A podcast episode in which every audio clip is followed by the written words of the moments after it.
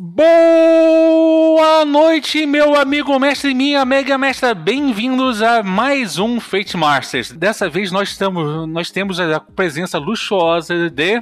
Bom dia, boa tarde, boa noite, pessoal. Eis Fábio Costa, eu sou o Mr. Mickey. E hoje vamos falar de uma coisa que foi pedido pe pelo e-mail lá da gente, que é falar um pouco sobre como resolver cenas de ação em Fate. Caros espectadores, sejam bem-vindos a mais um Fate Masters. Eu, Luiz Cavaleiro, já velho conhecido Cicerone de vocês, vou participar dessa conversa apresentando o papel de advogado do diabo que me cabe como mestre de horror nas horas de cena de ação. E por último, fechando aqui, eu, velho Luiz Rafael Meia, avisando só o seguinte: hoje a adrenalina vai correr na sua veia e a e eu vou dar mais um motivo para você tocar terror para os seus jogadores, porque vou ser bem sincero, ação sem, sem risco não tem graça.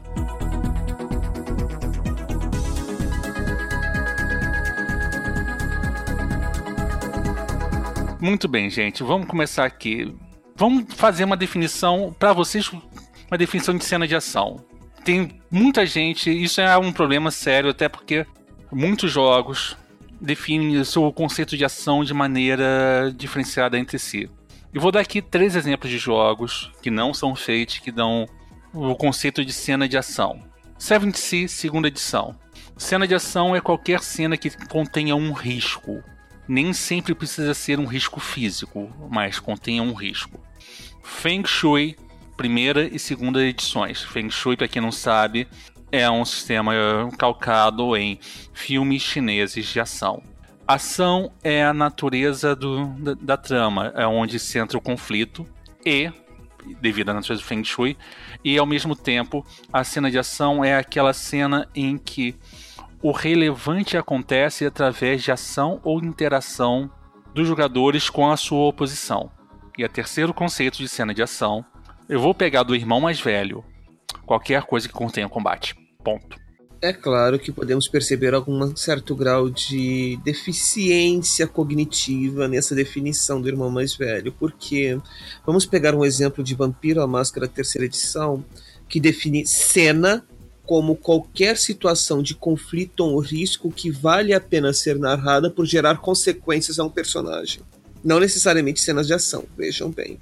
Qualquer cena é algo que inclua conflito ou risco ou que seja relevante. Na verdade, aqui, quando a gente fala sobre a questão do, do como você vê o, as ações de. Os, as, vamos, é, as ações de. Como você vê uma cena de ação, é, a gente pensa muito em cena de ação como algo sendo basicamente o, uma coisa li literalmente de luta, de tensão e tal. Só que aí você pode descrever uma grande gama de coisas. E a gente vai mostrar que em Fate você pode resolver todas as cenas de ação usando qualquer um dos métodos já tradicionais lá do teu Fate básico ou do teu Fate acelerado. Porque na realidade, o que você vai fazer é decidir como essas coisas vão ser resolvidas. A ação, muitas vezes, você vai garantir de maneira narrativa, com a sua descrição, com o fato de, por exemplo, você colocar uma pilha no teu jogador e falar, ó, oh, vai rápido, vai rápido, vai rápido. O cara tá vindo pra cima de vocês. E aí, o que, que você vai decidir? Como é que você vai fazer? Você colocar essa pressão nele.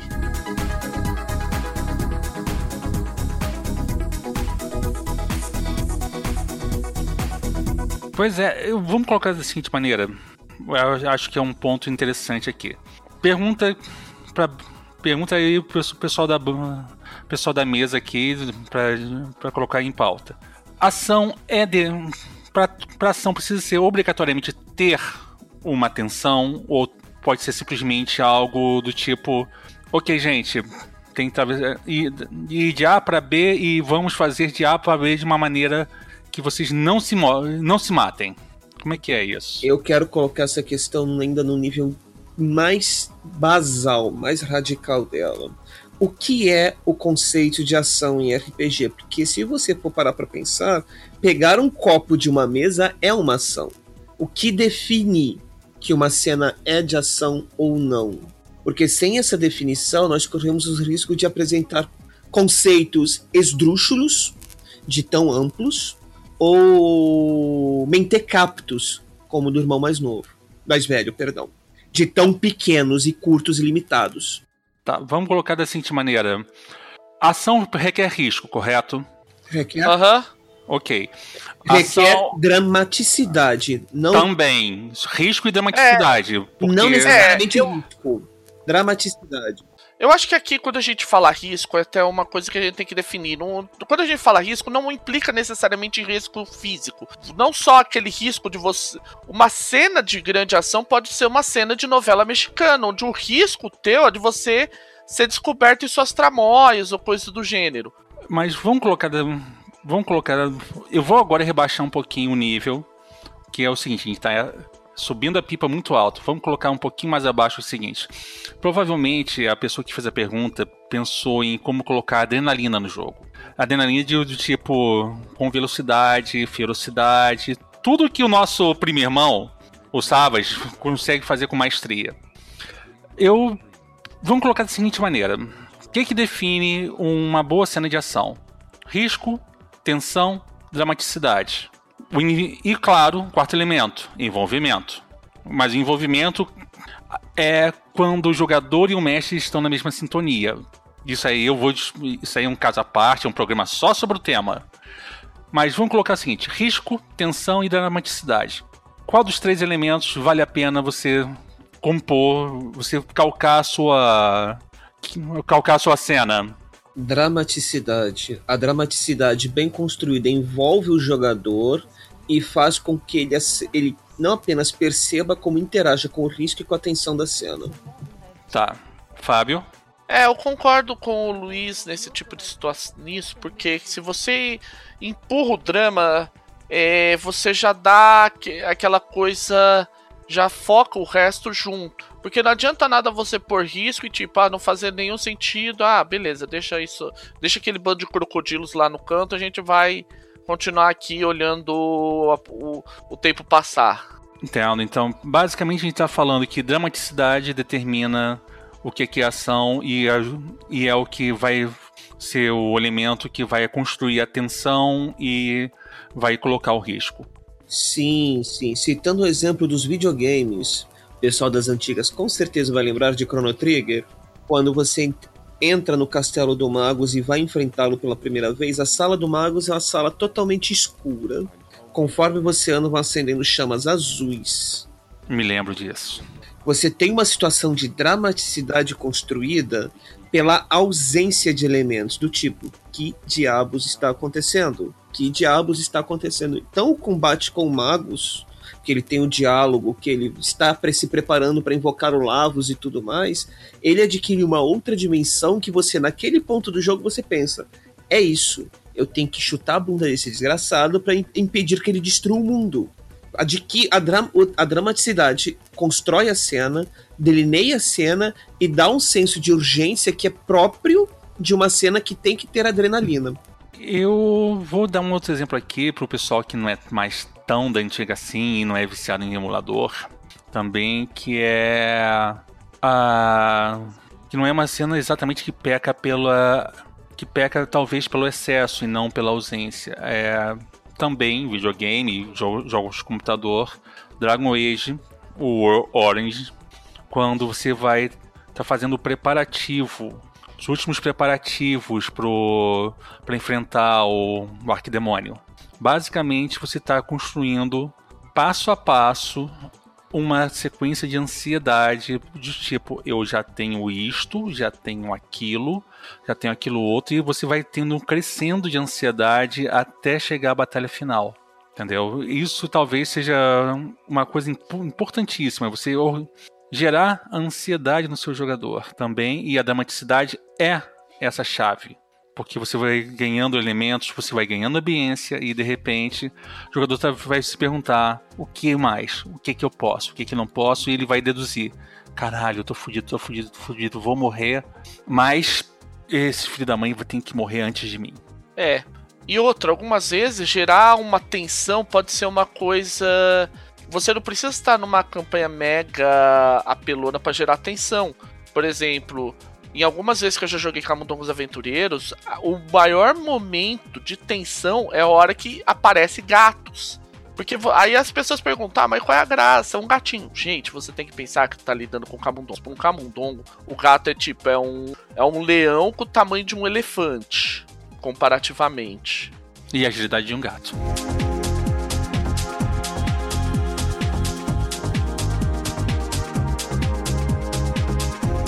Então, vamos aqui dissecar um pouquinho os elementos de uma cena de ação, passo a passo, que aí a gente consegue explicar um pouquinho o que, qual é a nossa proposta aqui. Eu vou deixar a dramaticidade por último, por um motivo simples. Ela é a mais complexa de ser explicada e cada um tem o seu elemento, tem como você compõe sua, sua dramaticidade. Alguns apelam para a ambiência, outros apelam simplesmente pela ausência, outros apelam pelo senso do inevitável. Então, por isso que eu vou colocar a dramaticidade por fim. Vamos colocar o seguinte: tensão, primeiro passo. Como você mantém, como você cria uma tensão no seu jogador a partir do, de uma premissa de que o inevitável vai acontecer e você ele tem que fazer, ele tem que correr rápido. Como é que você faz isso? Primeiramente, ele tem que saber que o inevitável vai acontecer. Isso é papel de contexto de narrativo, então estou pré-assumindo que o, que o narrador sabe dizer pro personagem: Olha, se vocês não fizerem um isso, o mundo vai pro caralho. Estou pré-assumindo isso. Sim, é, já partindo que o para salvar o mundo você tem uma ação. Como é que você faz a construção da, da tensão? Descrições rápidas, curtas, com voz em crescendo, com quase como gritos e descrições que se assemelhem a comandos. Isso gera efeito psicológico na pessoa do jogador. A minha parte, eu prefiro mais partir para a ideia de focar na, na pressão, mas tipo, dizer do tipo. Você não precisa simplesmente gritar, mas fazer falar, ó, cara, é simples, se você cair, você morre. Não, não deixar muito, muita coisa. Mesmo que depois lá você atrás do shield, você vai fazer, não, é, vou dar uma maneirada tal. Na hora de passar, você tem que passar pro cara, ó, se você falhar nisso aqui, meu chapa, já era, você vai despencar do alto do desfiladeiro, você vai ser engolido por um dragão, você vai cair do alto do desfiladeiro e na, direto na boca do dragão ou qualquer coisa que valha. Você não precisa partir necessariamente pra. É, um, é uma visão que eu tenho, você não precisa gritar por esse Você pode. Você tem que sempre deixar na cabeça dele, ó. É. Você, o risco tá ali, presente. Descrição é bom para isso. Eu. Eu costumo usar duas técnicas. Eu costumo mestrar muitas vezes online então, eu e tensão online é bem diferente você construir tensão ao, no presencial, mas eu já testei a técnica é, funciona da mesma maneira. A tensão, normalmente, a descrição é útil, mas o reforço da consequência do fracasso estimula muito mais. Entendeu? Faz um estímulo na hora da construção da, da tensão. Você descreve e você coloca já na descrição como é que qual é a consequência? Se é algo pior que a própria morte, se é uma morte iminente, se é um mundo sendo destruído, se é a perda de uma pessoa querida, ou simplesmente o aquele bendito avião decola e você não tem a chance de falar eu te amo para sua amada, entendeu? Ou para seu amado, entendeu? Eu faço isso, porém eu costumo também utilizar de outros dois elementos que eu um é reforço auditivo, muitas vezes uma trilha sonora bem apropriada, como é o caso assim de você colocar um Dias Irae do Mozart, que é faz qualquer um ficar assim, caralho, o mundo vai acabar, porque de tanto de tanto ser clichê essa música. Ou então você colocar uma trilha sonora bem de fundo, bem rápida, bem intensa, ajuda. Outra coisa também eu vi que ajuda, mas isso no presencial e é uma ajuda muito forte. Muitas vezes você trabalhar com o ambiente ao redor do jogador. Como é que você faz isso? Iluminação. Você faz isso muitas vezes mudando espaço físico, ou então você simplesmente é aquele momento em que você narra e você tiver acesso rápido à luz, você desliga a luz só para dar um susto, entendeu? Isso ajuda para criar tensão e tensão de ação. Olha, eu tenho uma experiência um tanto diferente com apagar as luzes que é um tanto curiosa. é de sala de aula dando aula de alegoria da caverna, que os alunos compreendem a transição, a, a tensão psicodramática da alegoria melhor quando você começa a dar aula no escuro, então acende a luz. Também é outra técnica interessante. Você pode fazer o, o inverso, muitas vezes, para construção de ação. E eu também já usei outros elementos, mas isso aí depois, no programa mais para de horror, eu falo, porque é um outro tipo de tensão. É uma tensão muito, muito mais intensa do que a tensão de ação.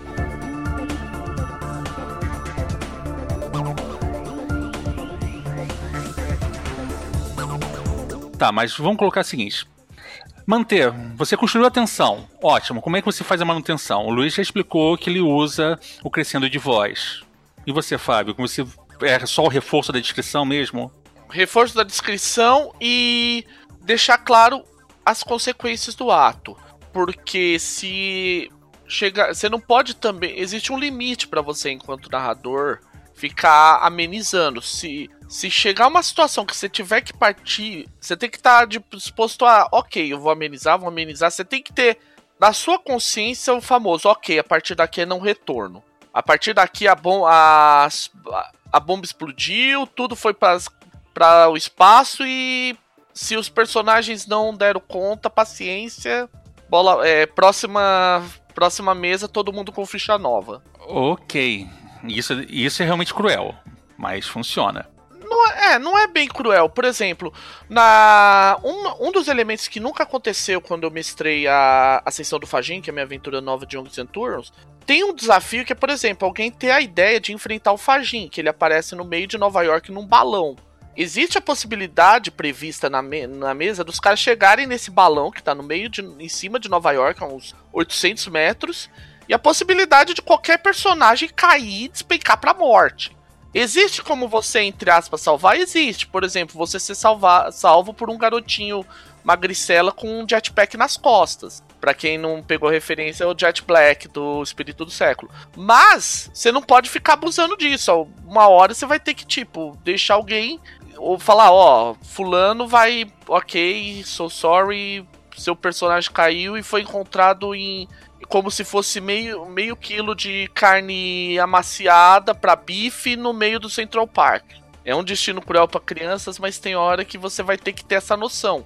Você tem que ver se o jogo comporta, obviamente, mas ao mesmo tempo, se o jogo comportar, você tem que definir, ok, é o ponto de não retorno. A partir daqui, não dá para fazer nada, não dá mais para amenizar.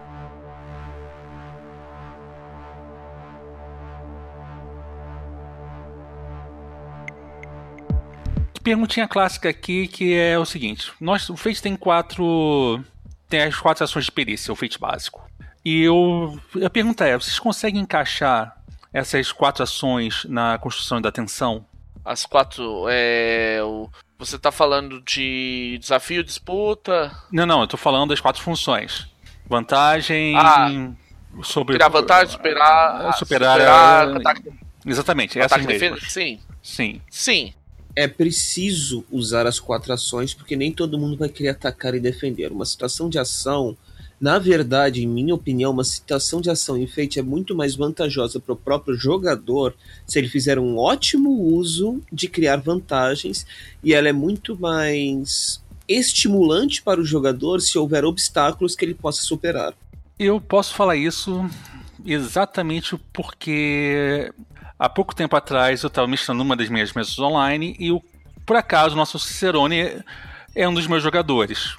E eu tive uma situação de ação que era uma pessoa voando baixo no meio do deserto. Estamos falando de um de steampunk, um steampunk bem no estilo do Liga dos Cavaleiros Extraordinários, e que tinha uma pessoa voando baixo no deserto dando uma rasante para afugentar a, a caravana que eles estavam. E do nada, os jogadores falam assim: opa, peraí, vamos acabar com esse sujeito agora antes que seja um problema maior pra gente.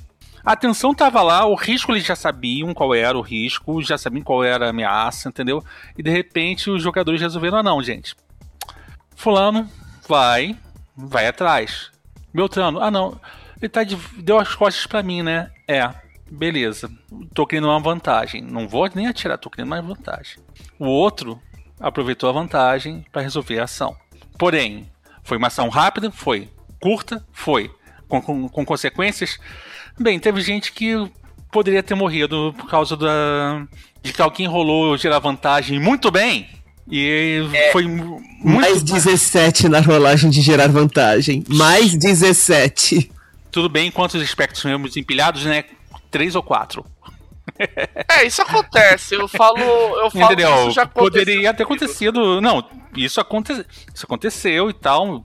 Mais tarde vocês terão mais detalhes sobre isso, eu prometo. Mas vamos colocar dessa, dessa maneira. Foi assim. A, a tensão foi construída e foi resolvida rapidamente. Porque os jogadores resolveram fazer. Resolveram pensar com as quatro ações. Então, dois geraram vantagem, um e um fez uma ação de ataque e eu mesmo empilhando todos os aspectos que eu podia do oponente, não consegui. Pois é, gente, realmente eu sinto pena do meu vilão. Coitado do Sócrates. Era pra ter durado mais de uma sessão, mas durou duas, já, foi, já, tanto, já tá no lucro. Então, porque também isso você tem que ver como é que é a tratativa do teu jogo, né? Porque, por exemplo, você pode ter cenas de ação que elas são resolvidas de formas é, de outras formas. É o, por exemplo, Existe no Young Centurions uma parte todinha sobre como lidar com armas quando você tá lidando com personagens que são crianças. Tipo, o exemplo que ele diz é assim: o que, que você faz quando o cara quer atacar com uma arma de fogo em Young Centurions? É aquela velha história. Normalmente não é o, a arma que. não é o, a bala que vai te atingir. Você pode criar, ok, o cara atirou tal, mas ao invés de te acertar, ele fez com. ele acertou uma corda e um candelabro caiu na tua cabeça. Isso é uma forma de resolver uma cena de ação de uma maneira bem diferente, também por ataque.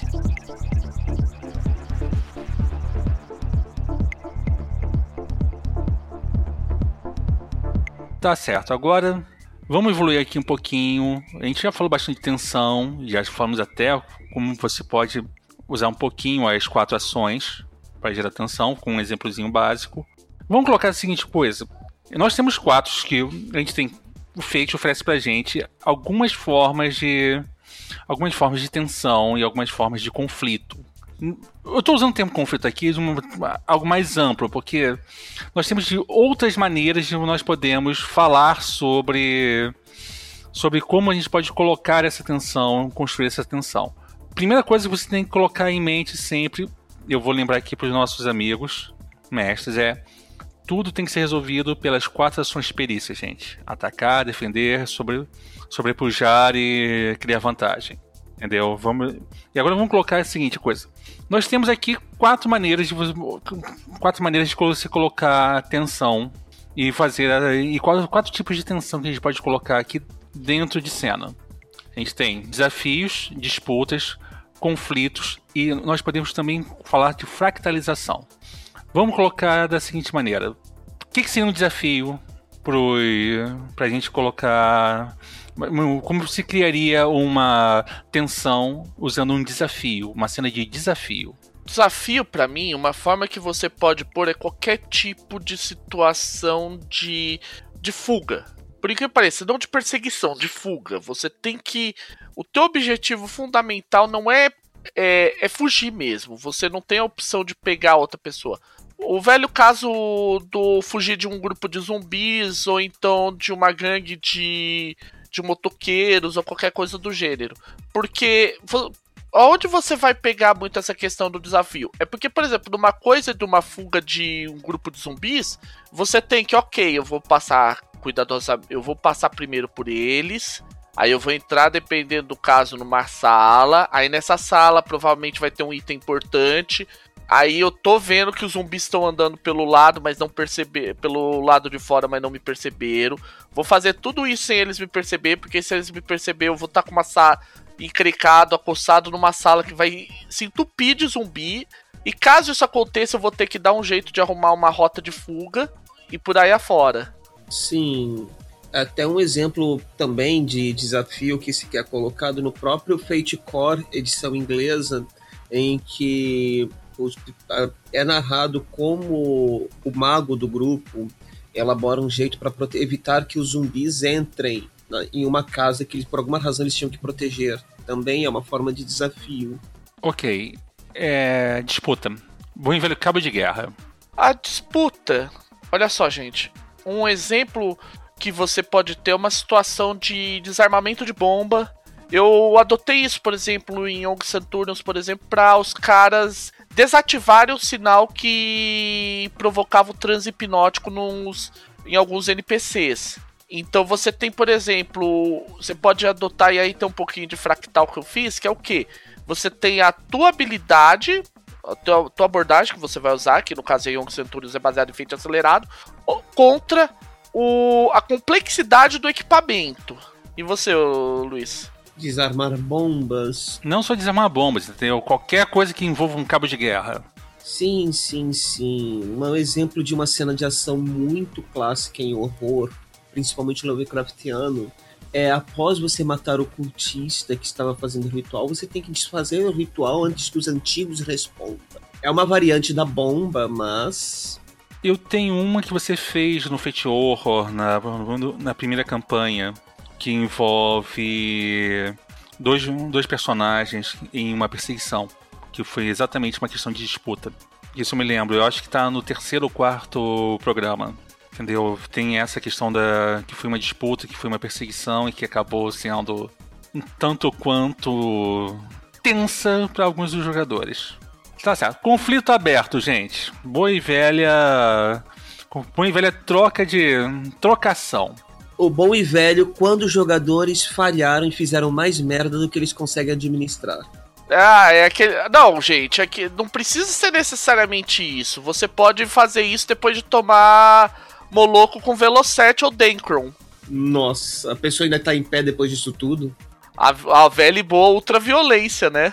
Eu não vou falar nada porque eu, eu tenho exemplos assim claros e clássicos. Um deles assim é o um deles que eu falo sempre que é um conflito aberto que eu que eu fiz em algumas mesas. Quem jogou comigo Horizonte X ou quem jogará comigo Horizonte X verá sempre que muitas vezes o que vale no conflito pode ser você contra um outro jogador, porque caramba, eu fiz isso. É, eu acabei desfazendo o que o outro jogador fez caramba, eu tenho que fazer de novo, outro que o jogador desfaz. É uma forma de conflito também. E o pior, é aquele esquema sempre de quanto mais, quanto mais gente mexendo na sopa, mais fácil a sopa desanda.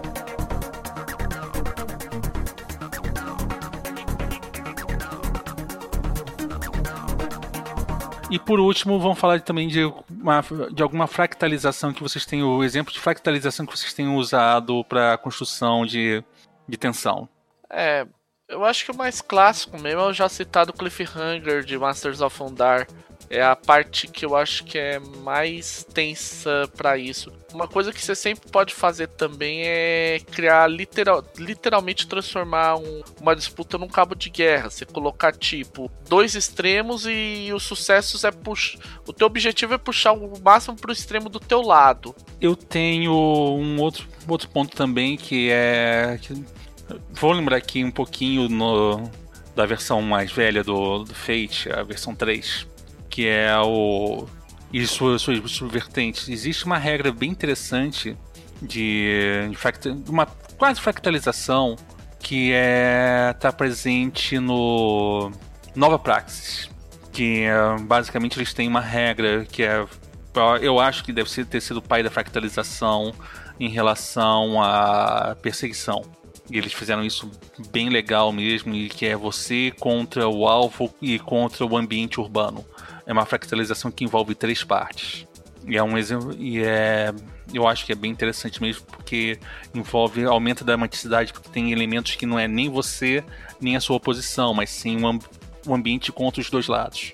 Exato, muito interessante. Muito interessante. É uma boa forma de mostrar todo o potencial do, do Fate outros sistemas lidariam com essa situação do tipo, ah, legal. Um, pegue o dado. Role contra a dificuldade. Dois, decida se você teve atingiu sucesso ou não. Três, narrador se fode aí para dizer o que aconteceu. Vamos colocar também da seguinte maneira. Muitas vezes você pode. Eu vou dar um exemplo que eu sempre dou aqui, que é o Fusca versus natureza em fuga dos, dos russos vindo na Segunda Guerra Mundial. Eu poderia colocar no desafio os russos logo logo ali, entendeu? Seria uma fractalização contra três, seriam duas fractalizações, uma indo contra a outra, contra os jogadores. Num cabo de guerra triplo. Eles teriam que sair de lá, não atolar o carro, não deixar a natureza vencer eles e fugir dos justos ao mesmo tempo. Seria complicado? Seria um pouquinho complicado. Mas em compensação, a tensão estaria no ar, seria tangível, palpável e você poderia pegar com uma, uma pá de bolo, cortar um pedaço e comer depois com chantilly. Porque eu tenho uma ameaça, tenho uma segunda ameaça e eu tenho jogadores que estão no desespero porque está chovendo horrores. E tem os ossos vindo. A chuva em si podendo ser fractalizada e transformada em algo muito pior ainda. Também é, foi o caso do, do Fusca atolado. E eu poderia colocar os russos também, que seria do tipo assim, fudeu, chegou o exército vermelho e nós somos nazistas. É, até porque, vamos e venhamos, chegou ao ponto do Fusca atolar. O fudeu maior já é acontecer algo que conseguiu atolar um Fusca, eu só falo uma coisa: mamãe natureza e estado do interior. Exato, cara. Os russos são só o tempero do banho, o tempero da sopa.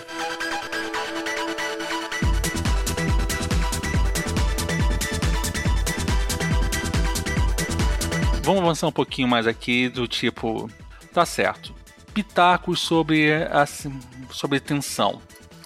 Como é que vocês conseguem colocar? O que, que vocês sugerem? O Luiz no início já falou sobre narrativa veloz e mais rápida. Eu falei sobre trilha sonora e mudar o ambiente ao redor.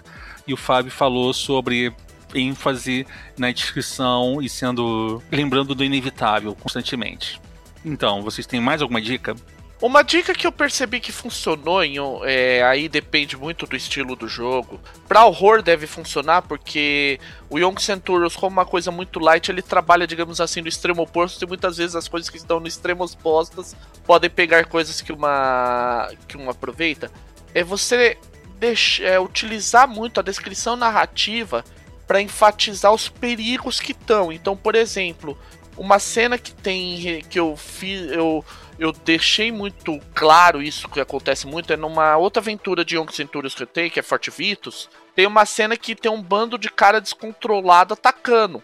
E para o pessoal, para meio que desestimular o pessoal da ideia do ah, vamos bater em todo mundo, o que pode ser contraproducente para ação, mas isso funciona muito legal, é o que? É falar, olha, no meio daquilo você vê, por exemplo, que tá o teu o cara que estuda com você, ou tá o padeiro da região, ou tá tipo, eu acho que é até isso é uma coisa que acontece muito em filme de zumbi que assusta, porque as primeiras pessoas que você vê virar zumbi é pessoa que tá perto de você, é tipo, é o cara que estuda na mesma escola, é o cara que trabalha com você, é o, é o guarda que é o, é o tiozinho da com, lá da lá da conveniência onde você passa para comer todo dia. Sim, e isso isso, isso dá esse choque. Isso em horror é clichê, mas não deixa de funcionar na hora de botar o pé no freio da pancadaria. Eu tenho uma outra sugestão aqui que, mais ou menos nesse esquema, mas indo para uma outra direção, que é o seguinte. Eu tenho uma mesa online, regular, minha mesa tricontinental, que eu já falei um pouquinho nela na comunidade, mais tarde eu vou descrever um pouquinho mais, até porque ela é um ela é quase platônica, tão perfeitinha que ela está rodando.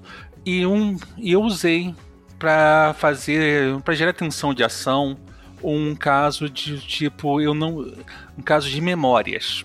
Basicamente, as pessoas tinham que agir porque eles tinham que agir dentro de uma memória, dentro de uma memória e com as, contra as memórias delas, com medo de perder aquela memória querida.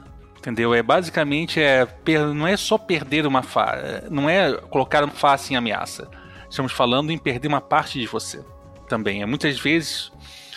Uh, aí que tá, vamos, isso vai ser visto na parte de risco. Porque, querendo ou não, uma coisa é você ter ação. Agora você tem que saber o que, que você está arriscando. Qual é o risco? Toda ação tem o seu risco, tem a sua consequência. Entendeu? E a pergunta é: vale a pena. Qual é, como é que você estipula o risco da consequência? Entendeu? Porque muitas vezes a ação dinâmica, frenética, caótica tem, tem consequências, entre aspas, imprevisíveis. E tem riscos também.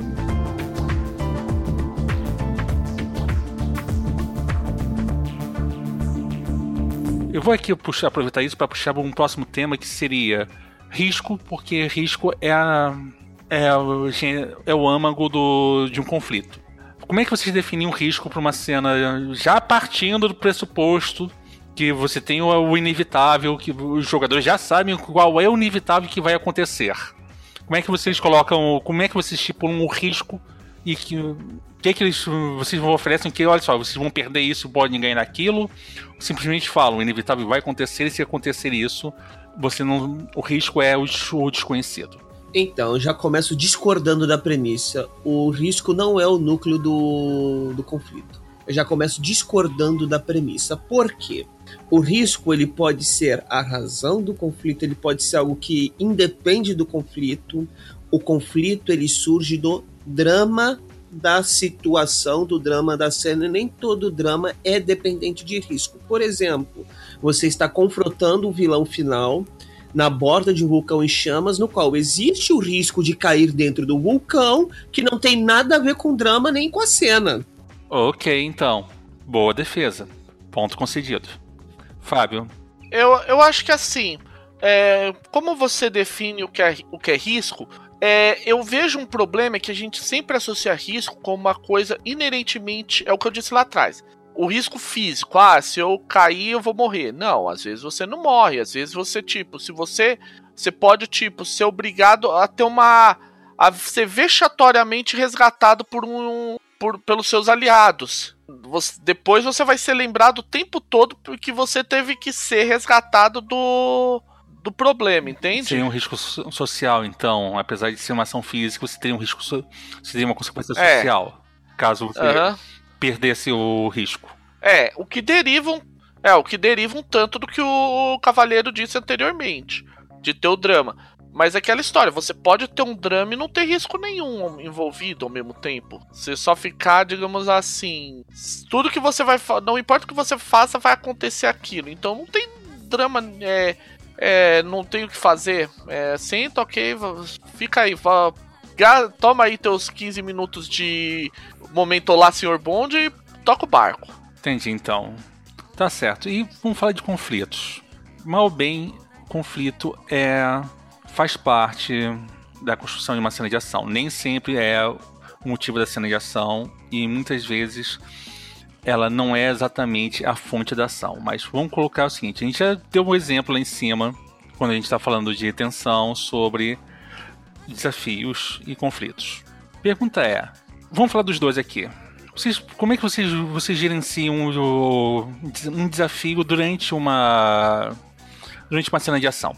Um desafio durante uma cena de ação? É, um desafio e um, e um conflito. Vamos colocar essas duas ações juntas. Olha, a primeira regra, narrativa sem.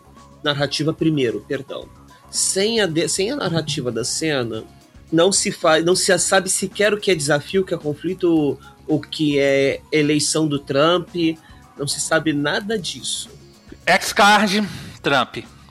Então, conforme se vai fazer, conforme se vai fazer na narrativa, é que você determina o que diabos você vai usar. Ponto. Segundo ponto a narrativa determina como o desafio será dividido em partes. Terceiro ponto.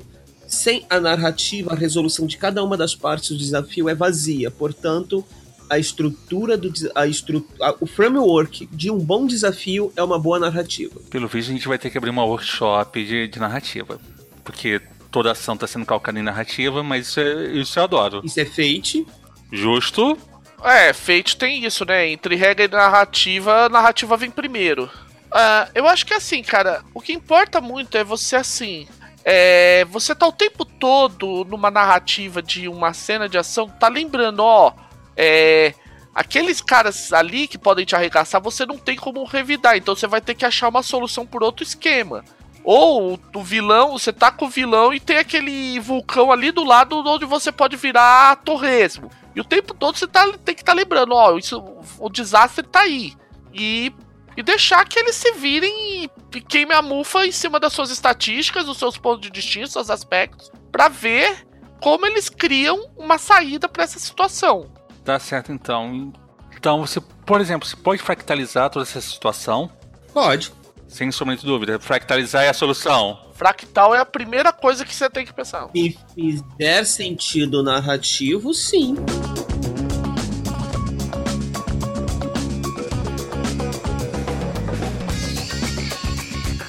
Uma coisa que é importante também é que nem toda cena de ação que tem um conflito é um conflito enfeite.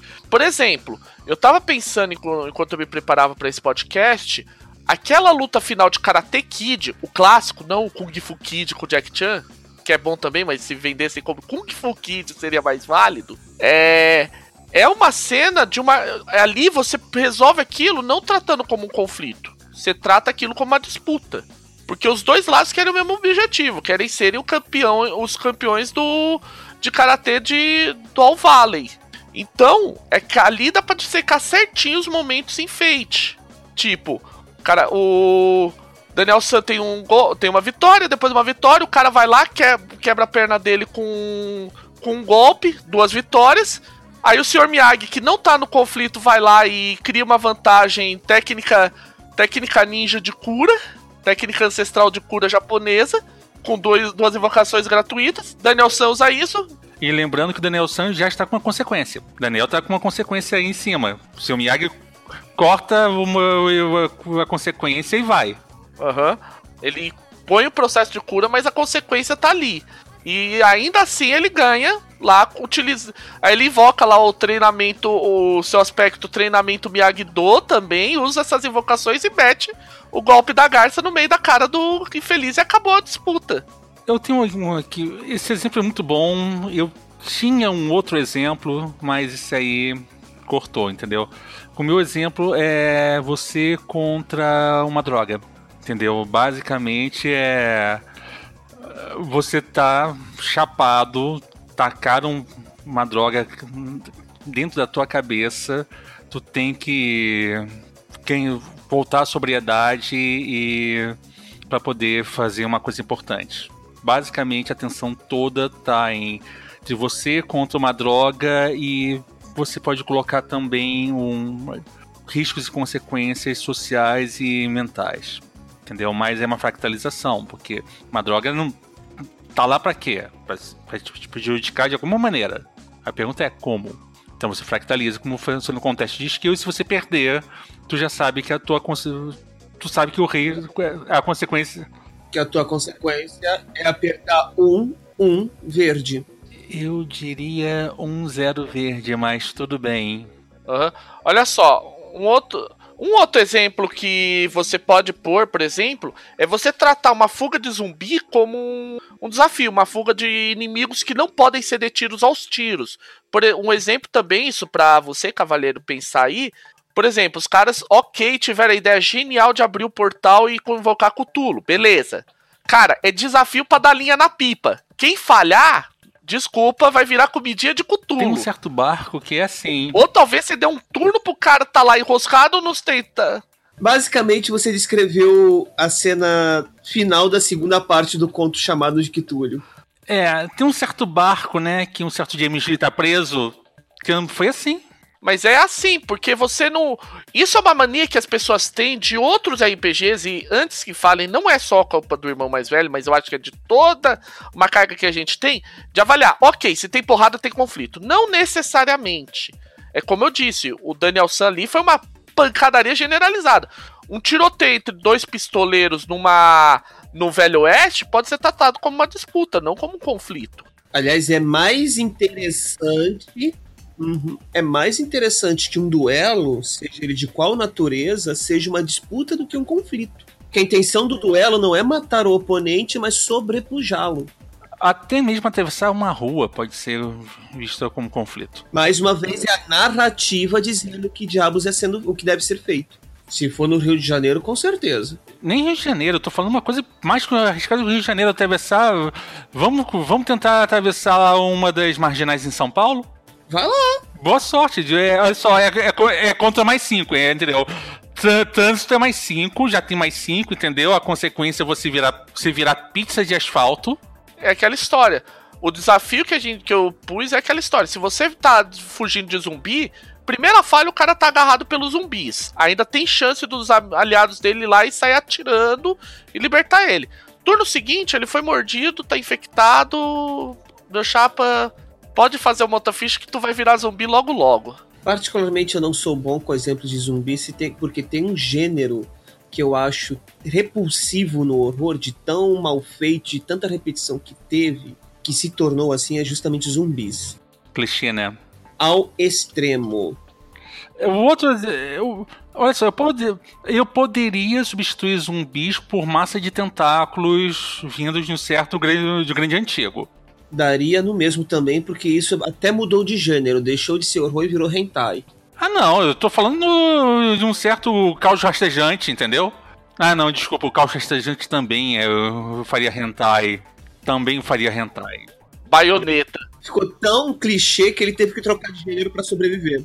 Então, a maior parte das vezes, quando você resolve uma cena, os mecanismos do Fate podem ser adotados a qualquer coisa. É você que narrativa. A gente bate na tecla da narrativa e provavelmente a, o nosso amigo Luiz, que eu peguei o nome dele, que foi quem mandou o nosso o e-mail pedindo, deve estar tá pensando, pô, os caras não, ainda não satisfazeram a minha dúvida. É o seguinte, você tem que partir primeiro da tua narrativa para decidir o que você vai fazer. Um conflito pode tem, pode ser tenso, um dos conflitos mais tensos, assim, uma das cenas de ação mais tensas, onde não tem ação, digamos assim, é as cenas finais de Death Note, do, do arco do L, não do arco do Nier. Aquelas cenas, conforme os caras vão, tipo, interligando as coisas, até a hora que o L percebe a, a merda que fez e, tipo, já era, fechou as pistas ou você morre, entende? Você criou uma ação, criou uma tensão, mas não precisou dar um soco, um tiro, uma porrada, um carro atropelando gente ou qualquer coisa que valha. Pro pessoal que não curte muito anime, mas que adora um bom filme, metade dos filmes de Hitchcock são resolvidos assim. A escorria, por exemplo, Janela Indiscreta, todo é calcado né, nesse tipo de ação. Isso inclui perseguição, observação, gente descendo, uso de, uso de agentes e peões e atenção nunca é pequena em Janela Indiscreta, por exemplo. E para quem não gosta tanto de filmes cult, um ótimo, um ótimo exemplo de série de filmes que abusa e abusa das disputas, Die Hard, Duro de Matar. Eu seria muito cruel se eu colocasse jogos, jogos mortais, que é todo calcado nisso é um sádico disputando contra o. Jogos contra, mortais também. É, contra gente que não tá nem um pouco preparada para a situação.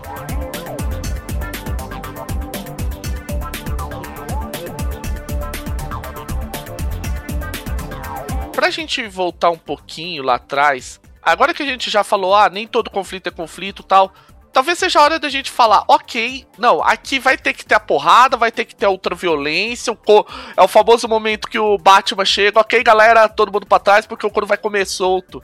Você tem formas de dar ação de uma maneira bem rápida e ao mesmo tempo bem interessante. É, isso no próprio Chopstick do Igor Moreno adota muito essa ideia. Você usar hordas de capangas. É aquela coisa de filme é, de Hong Kong, vem 15 caras em cima do.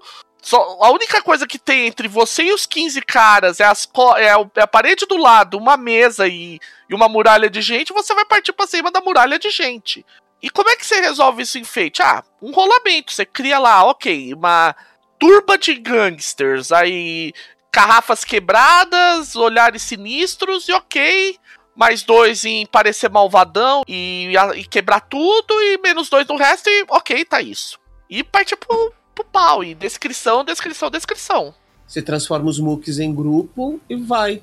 É, vamos lembrar que muitas vezes você pode só fractalizar isso tudo, fazendo ordens e mais ordens, e cada ordem ser, literalmente falando, duas caixas de estresse numa, numa, numa sequência em que você tem que bater umas 20 caixas de estresse é sempre aquela coisa. Quando você tá numa cena de ação assim, você vai ter como NPC. Normalmente, numa cena de ação, em Fate, eu não colocaria NPC completo, por um simples fato. Numa cena de ação típico, o NPC completo é o cara que tá lá no fundão assistindo tudo e que pouco antes da, do, do, da pancadaria terminar, ele vai sair, vai tentar. Vai subir no helicóptero, ele vai pro, pro Porsche dele, vai fugir num. Ou simplesmente vai voltar pra dimensão da onde ele veio. E deixar os Mooks se fudendo. É, basicamente. E deixar. A capaganda toda. Vamos colocar também num ponto aqui bem interessante. Que é uma coisa que o pessoal ainda não pegou muito em. Pessoa que chegou agora não pegou muito em Fate. Vou fazer um NPC maravilhoso, fodão. Ele vai ser. Qual é a função dele? Ah, ele é, ele é o capanga número um do vilão principal. Que bom. Ele tem três skills: fazer cara de feio, dar porrada em você, não levar porrada de você. Ah, e ele tem um outro skill também, que é o skill que ele tem sempre em mais um ou mais zero, não importa qual seja, que é opor qualquer ação que você faça. Acabou. E tá ótimo que funciona muito bem assim. E você, ah, sim, dois ou três aspectos só para arrematar, porque o cara, porque o cara é o capanga principal. Você não precisa mais do que isso.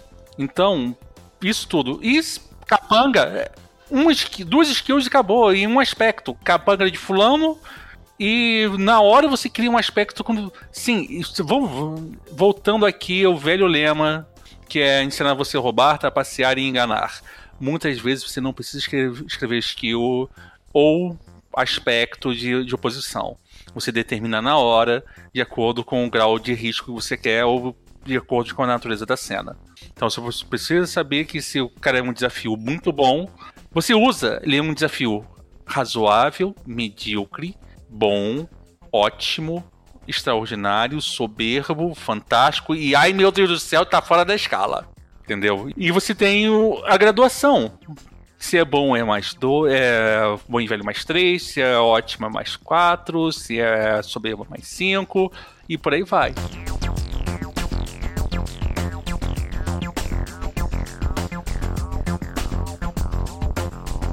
Vou aproveitar puxar um outro tópico aqui que a gente pensou que é assim. Gente, olha só. Aproveita uma coisinha, o teu personagem, os seus PCs tem cada um três pontos de destino ou menos. Uma das grandes vantagens de cenas de ação é essa, você fazer o cara moer esses pontos de destino. Então, tipo, ah, eu, eu vou fazer uma cena de ação de Hong Kong. Cara, você tem que pensar o seguinte: se você tá fractalizando a partir do feito acelerado, cada três carinhas que você pôr na mesa é uma caixinha de estresse a mais para essa turma e é mais um no bônus de teamwork. Ou seja, se você mandar 12 carinhas, é mais 4. Ou seja, aí é aquela história. Aí o cara vai ter que começar a torrar ponto de destino para se livrar disso e, quem sabe, tentar chegar perto o suficiente para ouvir o, o tenente lá falando: Ó, oh, você não é digno do, de, de enfrentar o nosso mestre. Exato, e lembrando que Fate dá recursos para o narrador utilizar aquele velho poder, né? Número é vantagem. Eu que o diga. Mas também tem que lembrar o seguinte: em Fate, se, o jogo, se você estimular seus jogadores a agirem em equipe, provavelmente você verá que eles serão uma máquina imbatível. Ué, mas a ideia não é essa também? Eles souberam agir em equipe. É, se você tá jogando numa cena de ação, também, é... Isso também é importante na, na, na hora da ação. Porque se um faz vantagem, o outro faz outra vantagem, e alguém conseguiu gerar um impulso, e foi, ele pensou, não vou, olha só, eu vou fazer, vou gerar um impulso, mas eu não vou, eu não vou fazer mais nada ali gerar um impulso para todo mundo. Acabou. Você já tem mais dois, mais quatro, mais seis aí nessa brincadeira. É. Tá bom não? Mais seis, mais rolamento, mais skill, mais a perícia, com abordagem. Isso faz parte da ação também. Entendeu? Tudo é uma questão de dramaticidade e construção de tensão. Tudo isso, esses dois elementos já fazem tudo, o resto é consequência. É você saber brin brincar com os elementos do Fate. Por isso que a gente falou lá em cima, ah, nem todo conflito é conflito. Por quê? Porque tem hora que o teu, o teu objetivo é simplesmente outro. Você tem que pensar que a definição de conflito no Fate é provocar dano direto ao teu inimigo. Ah, mas numa luta de MMA eu tô batendo ele. Mas você não tá com o objetivo de provocar dano direto. Vocês dois estão se batendo porque uma hora o juiz vai falar: você lutou melhor que o fulano, você venceu. Ou o outro fulano ah, não aguentou, acabou. você venceu. Acabou, é. E também tem que pensar o seguinte: você muitas vezes. Você, o MMA também não envolve só pancada. Imobilização conta também. Então, nesse caso, você tem conflitos, você tem você tem conflitos, você tem disputas, você tem tudo aí. Você, você só tem que saber como compor a cena e o que, que cada cena. O que, que cada momento vai pedir. Entendeu? Isso aí é uma questão de muitas vezes. Eu vou dar um exemplo aqui, que é um caso de uma cena que terminou. Começou de uma maneira e terminou de outra maneira. Eu, meu grupo hipotético, meu grupo quase hipotético, meu, minha mesa tricontinental, S2, eles começaram um conflito contra um inimigo. Beleza, eles conseguiram, fizeram, enfrentaram, acabaram com os capangas, chegaram no, no inimigo final, tudo maravilhoso, tudo lindo. Fim de arco. Fim de arco. Eles chegaram lá e eles. Cena era um combate 4 contra 4. Clássico. Só que eu ia colocar os meus quatro agindo em conjunto. Eu comecei com quatro oponentes soltos para fazer um a um. Aí, no meio do combate, os jogadores começaram a discutir entre si, porque, como eu disse, é quase hipotética e eles discutem por, e essa mesa discute por qualquer motivo. Apesar de ser muito unida, fora os personagens estão internamente em conflito entre si. Aí o que, que aconteceu? Eu, tá bom, os quatro oponentes vão agir de, uma, de um bloco só. Resolvi fractalizar, vira uma disputa. Entendeu? Eu mudei de um conflito direto para uma, para uma disputa, porque no fundo do fundo os jogadores perceberam que não é o importante não era lutar contra os, os inimigos importante era chegar no artefato. Exato. Então, de repente, o começou, eles começaram a não. Eu, eu, fulano para os inimigos, a gente chega no artefato e a gente vence a, a baruca toda. E tá bom, gente, acabou o conflito, fractalizei, eu peguei o mais, eu peguei a perícia mais alta do 1, peguei os aspectos, coloquei os aspectos para trabalho em equipe, coloquei façanhas de trabalho em equipe contra os oponentes.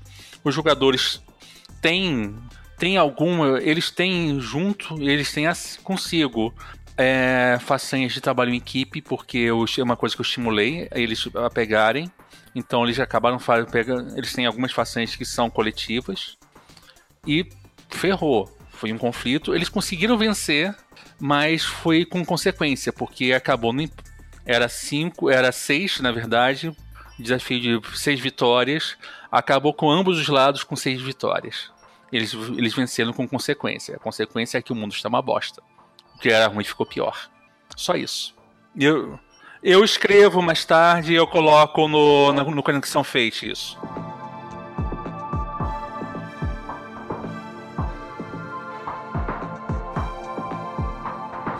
Uma coisa que pode acontecer muito em cenas de ação, e principalmente dependendo do estilo, por exemplo, se você pegar ação pulp ou ação vitoriana, é um bendito sacrifício heróico. É o momento.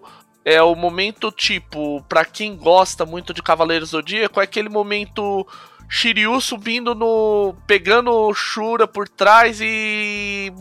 usando o golpe lá que vai mandar ele para as estrelas. Tá, a gente sabe que ele não morreu, mas enfim. O, o que acontece? Não importa, o importa é que o risco, ele tinha risco de morte. Aham. Uhum. Uma coisa que você pode fazer é, por exemplo, um, perso um, personagem, ok, você tem esse risco, você pode morrer.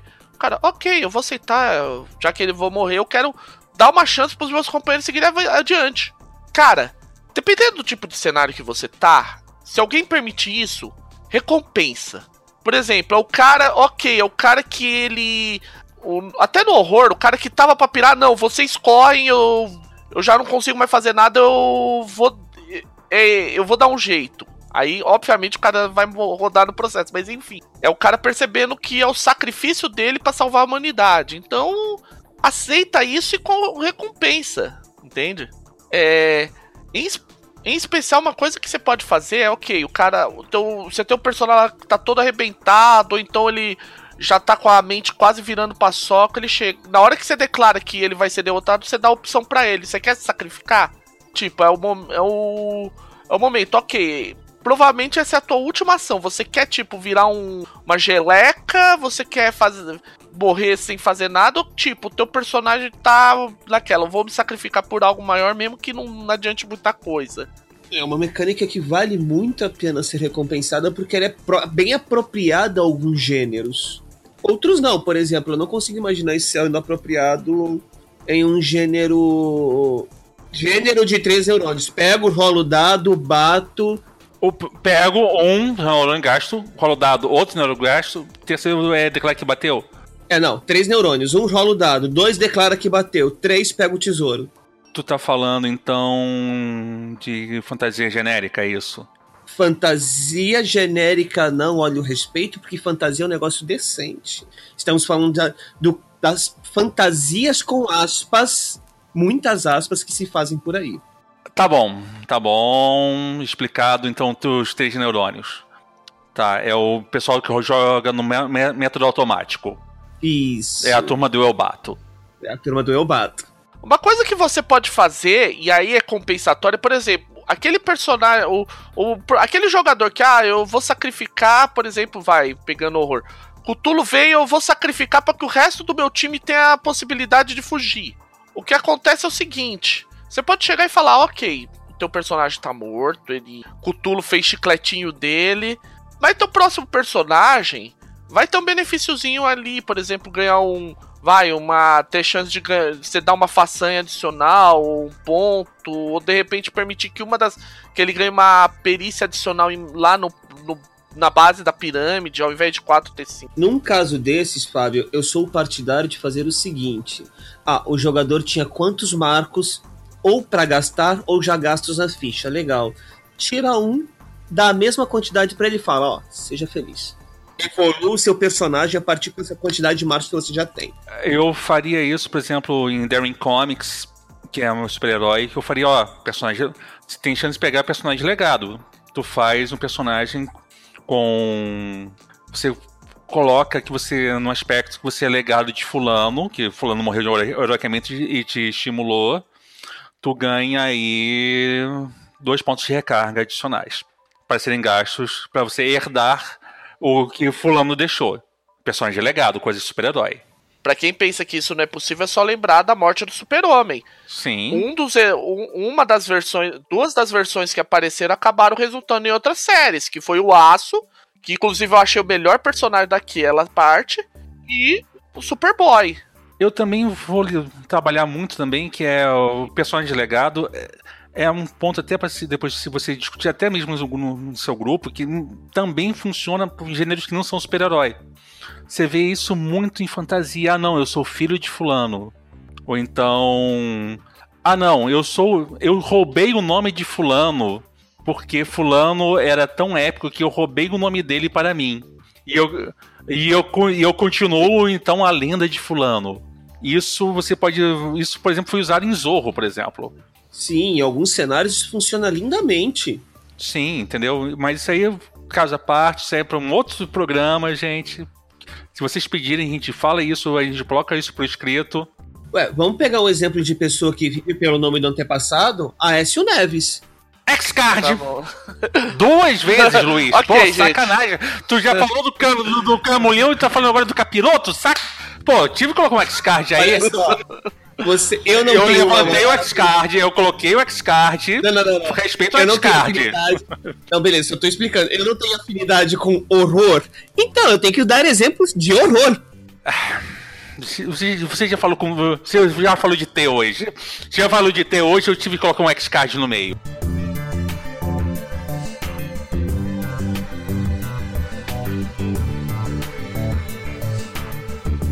Ok, acho que a gente já falou todos os tópicos que a gente precisava falar, né, gente? Lembrando aí. Já, já, já falamos e tal. Lembrando que isso foi um programa pedido pela, pela audiência. Uh, deixa eu dar o nome aí, então, o nome aos bois. É, Luiz Carlos do, do Souza Júnior, de Souza Júnior. Amigão, valeu aí a dica. Espero que a gente tenha satisfeito aí a tua necessidade aí sobre como lidar com o gênero, com as cenas de como resolver cenas de ação. E, você, e caso tenha mais dúvidas, e isso ouvinte vale não só para o Luiz como para qualquer outro, é, tá aqui, ó. Eu vou deixar, antes da gente fazer as considerações finais, eu vou deixar. Lembrando sempre, hashtag Fate Masters na comunidade Movimento Fate Brasil no Facebook. Comunidade do Fate Masters no Google Plus.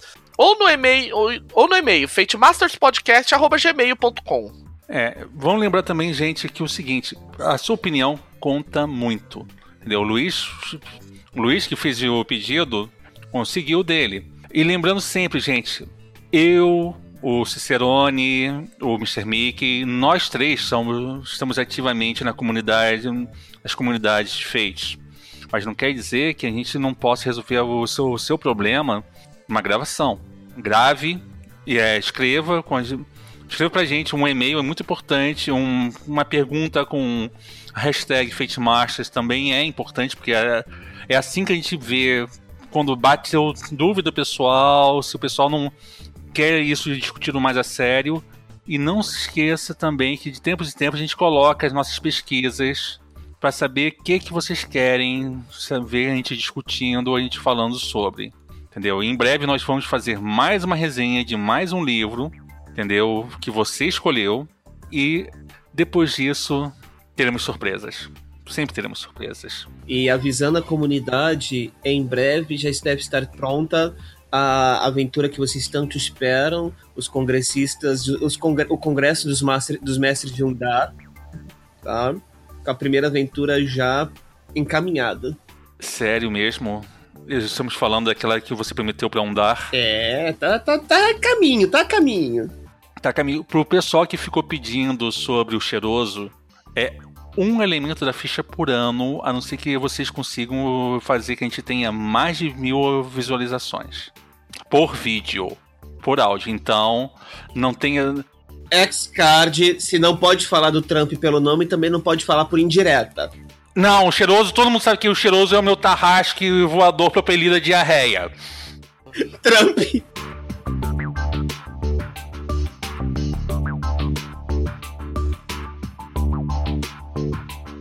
Então a gente pode partir para as considerações finais, né, galera? Eu começo então, gente. Olha só. Vocês viram, gente, que enfeite muito mais importante do que qualquer mecânica é a narrativa. As narrativas vão guiar todo o resto do, da tua cena de ação ou de qualquer outra cena. E é por elas, é pela narrativa que você vai definir, ok, eu vou usar isso, isso ou isso. Então você não precisa se preocupar, ah, mas a ação tal vai envolver. Não. Na hora, você você usa, você usa lá, ok, o pessoal tá querendo a mesma coisa, então aí é uma, é uma disputa, tá todo mundo se pegando de pau, é, é conflito e por aí afora. Então, pensa, primeiro pensa na narrativa. As regras servem para isso, para você guiar, para guiarem e validarem de certa e serem validadas pela narrativa e validarem a narrativa também. É basicamente isso que eu tenho para dizer hoje. Eu vou falar que eu, que eu falei desde o início do Face Masters dramaticidade, gente. Pense nisso. Construa uma cena que seja digna de, da atenção que você quer colocar. Você ouviu algumas dicas aqui. Nós, se vocês quiserem, a gente pode dar mais dicas ainda. Por enquanto, a gente só deu aquela pincelada no aspecto técnico da coisa, mas com certeza a gente pode dar mais. Não se esqueça, ouçam as mesas predestinadas, ouçam Fate Horror porque o que não falta são bons exemplos lá de ação, medo, terror, como lidar com assuntos mais leves, como tratar com assuntos mais pesados. Tá tudo lá, gente. Nós temos uma coisa que a gente ouviu, que eu ouvi de muita gente e em eventos tanto no Rio quanto em São Paulo. A comunidade do Fate é exemplar, porque o que não falta é apoio da gente, é apoio, suporte. Então, usem esse suporte, entendeu? Teremos mais material ainda. Nós temos uh, em breve Conexão Fate também. Leiam Conexão, porque o Conexão está cada vez melhor. E a próxima edição, o Fábio Silva já falou para mim que é pós-apocalipse. E vocês verão uma surpresa lá. O que? Jair Bolsonaro presidente em 2018? Esse é um cenário pós-apocalíptico. Pois é. Entendeu? E isso eu não posso colocar Xcard porque não é, não é tão ruim assim. É, não. É, nós teremos uma paginazinha lá, Fate Masters, escrevendo, ajudando na, na, na, edição, gente. É um apoio primoroso que a gente pode dar para quem. Pra revistinha online. E não se esqueça também, Fate Magazine. Quem quiser contribuir e não conseguir encaixar na temática do, do Conexão, sempre tem um Fate Magazine, fala com o pessoal que com certeza eles conseguem encaixar teu artigo, sua adaptação no magazine também. Com certeza, senhoras e senhores. Senhoras e senhores, é mais uma vez interessante e prazeroso participar dessas discussões com sobre esse tema, porque ação e no sentido clássico do termo para RPG sempre, sempre, sempre foi um ponto um tanto polêmico, porque há os jogadores que não gostam de cenas de ação, eu sou um deles, por exemplo.